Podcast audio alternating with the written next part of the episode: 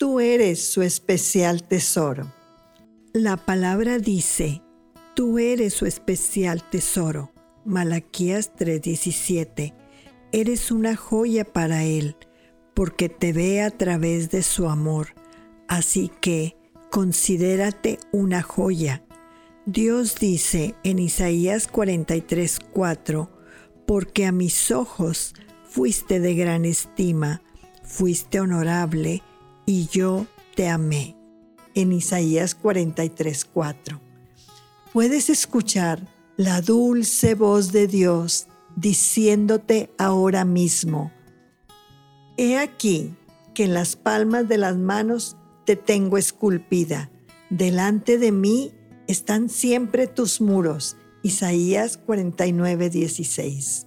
Esculpir significa labrar, grabar a mano. Dios se ha dado el tiempo de labrarte a ti en su propia mano. ¿Has notado que cuando alguien te dedica tiempo y atención es porque te ama? Pues Dios te ama. Por eso ha dedicado tiempo para formarte. ¿Tú le amas a Él? ¿Cuánto tiempo le dedicas orando, leyendo su palabra y obedeciéndole? Si verdaderamente amamos a Dios, Él nos dice, el que me ama, mi palabra guardará, y mi Padre le amará, y vendremos a Él y haremos morada con Él, dice Jesús en Juan 14, 23. Aquí la palabra guardar traduce en la palabra griega tereo, que denota vigilar, sobre, preservar y conservar.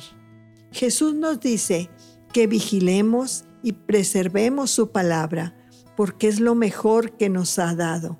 Preservar significa proteger, resguardar, amparar, defender, poner a salvo.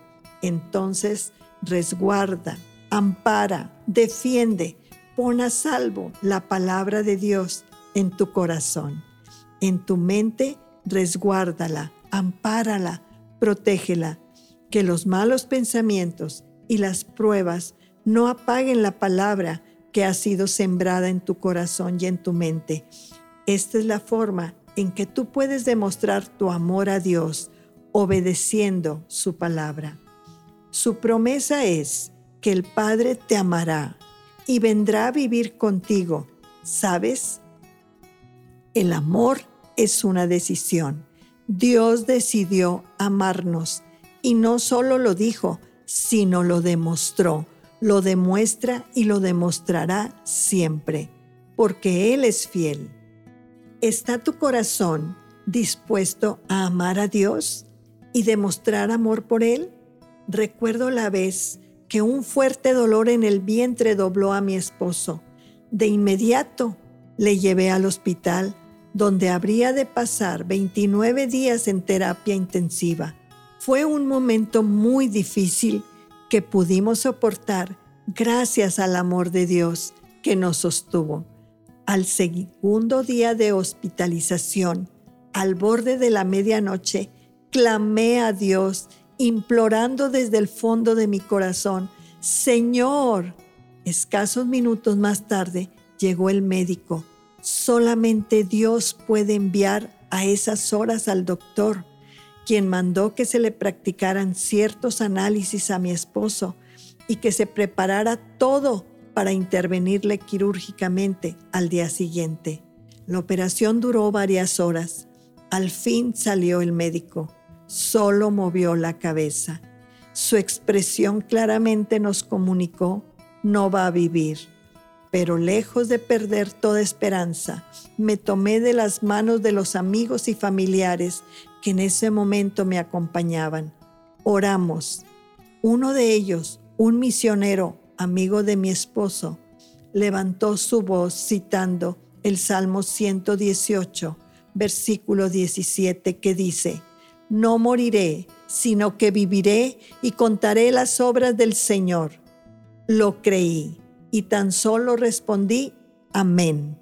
Durante esos 29 días, el Espíritu Santo me sostuvo recordándome esa palabra Transcurridas dos semanas de la hospitalización, mi suegra me preguntó si mi esposo ya había hecho testamento. Contesté que no, pero que no moriría aún. Era tan crítico su estado de salud que recibimos visitas de casi todos nuestros familiares, quienes creyendo que nada lo libraría de la inminente muerte, se despedían de él.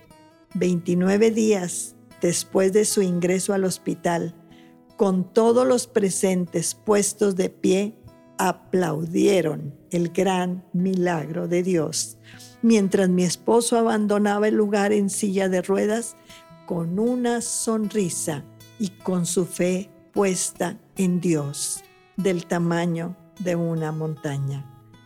Dios te ama cuando estás en la prueba. Dios te ama siempre. Dios te ayuda, te guía, te sostiene. Él te dice, clama a mí y yo te responderé y te enseñaré cosas grandes e inaccesibles que tú no conoces, dice en el libro de Jeremías 33.3. El amor de Dios sana, restaura, levanta, fortalece, protege, salva, da dirección y sabiduría a tu vida.